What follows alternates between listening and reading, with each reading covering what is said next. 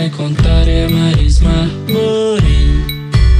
Tá na hora de ouvir histórias, então senta no sofá que ela já vem. Olá, crianças! Olá, famílias! E hoje teremos a contação de uma fábula. Será que essa fábula nos conta muito do que estamos vivendo nos dias de hoje? Hum, é a fábula da família Porco Espinho. Vamos lá? Era uma vez uma família de roedores, coberto por espinhos bem afiados. Eles viviam alegremente no solo, em galhos de árvores grandes da Mata Atlântica. A bicharada temia este animal de armadura pontiaguda. Diziam que alguns tinham mais de 30 mil espinhos e, quando ameaçados, os arrepiavam e agitavam, espalhando-os por todos os lados como forma de defesa. No início do inverno, uma peste atacou a todos os animais da floresta. Xiii! E agora? Deixava os fracos e indefesos. Foi uma das piores doenças da época uma verdadeira pandemia. Então, o lobo guará, o rei da floresta, decretou isolamento social a toda bicharada. E aí, a família de Porco-Espinho escolheu se entocar em uma caverna. Eles ficaram ali por vários dias. Se protegiam e colaboravam na caça e cuidados com a nova casa era uma realidade nova, bem diferente. Mas o tempo foi passando e a paciência encurtando. Não demorou muito para os espinhos se desprendessem, atacando uns aos outros.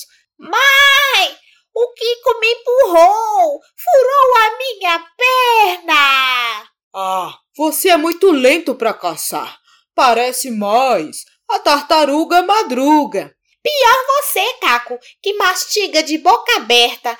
Parece o jacaré pangaré. Xiii! Muitos espinhos pareciam voar, ferindo os irmãos. E agora a família decidiria se separar, afastando-se uns dos outros? Hum, poderiam morrer de fome com a peste na mata como conviver bem numa época tão difícil. Ai, finalmente, a compreensão veio de seus pais. É preciso que descobramos juntos o segredo da melhor convivência. Como vamos respeitar as dificuldades do outro e valorizar as suas qualidades por que não? Esta é uma boa oportunidade para aprendermos sobre nós mesmos e melhorarmos mais ainda como bons roedores. Escute, meus filhos, filhinhos, vamos ser bons roedores. Assim fizeram a escolha certa. Cada porco-espinho, cada membro da família tolerou os espinhos dos companheiros, mesmo que às vezes alguns os espetassem. Ai, ai, ai! E também os seus próprios espinhos. Teriam que suportar os seus próprios espinhos e conhecê-los. Assim, aprenderam a respeitar e serem respeitados, buscando juntos viver aquele momento tão árduo e finalmente, finalmente chegou o dia que eles puderam até se abraçarem. Hum, um abraçamento bem diferente. E aí, família? E aí, crianças? Este conto não tem a ver com o dia de hoje? Esse isolamento social, temos que conviver com os amigos, com os irmãos, com a família, de uma forma bem diferente, aprendendo a respeitar e ser respeitado. Mas para que isso aconteça, temos que nos conhecer, não é mesmo? Ah, então tá bom. Até a próxima contação de histórias. Tchau, crianças!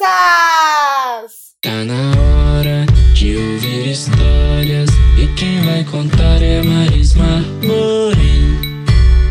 na hora de ouvir histórias, então senta no sofá que ela já vem.